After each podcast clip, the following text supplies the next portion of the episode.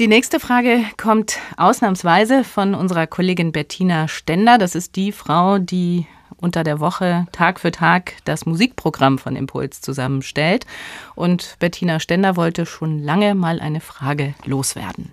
Mich interessiert schon seit Jahren, warum eigentlich trinken Männer viel lieber Bier als Frauen.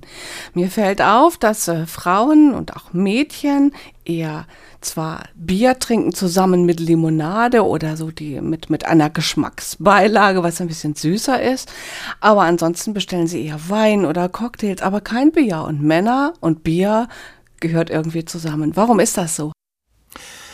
Ja, also von den Zahlen ist das richtig. Das ist nicht nur so ein, ein persönlicher Eindruck, sondern das ist einfach durch die Zahlen belegt.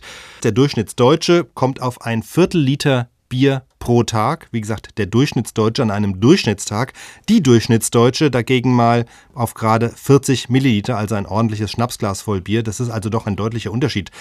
Bekanntlich zeichnet sich ja Bier nicht nur durch den Alkohol aus, sondern auch durch seine bittere Herbheit oder herbe Bitterkeit, wie man, man das nennen will.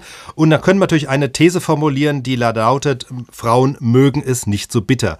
Lässt sich aber leicht durch ein Gegenbeispiel widerlegen, nämlich Kaffee oder Tee enthalten auch Bitterstoffe und die sind bei Männern und Frauen fast gleich beliebt.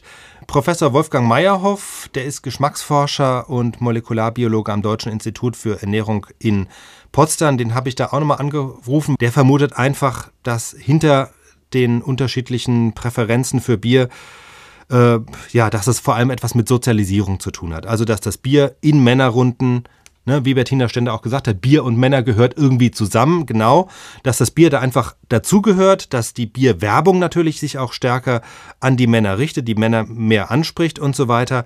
Falls es, man ist es nicht auszuschließen, dass es eine biologische Erklärung gibt, aber sagt Professor Meyerhoff, man hat sie noch nicht gefunden.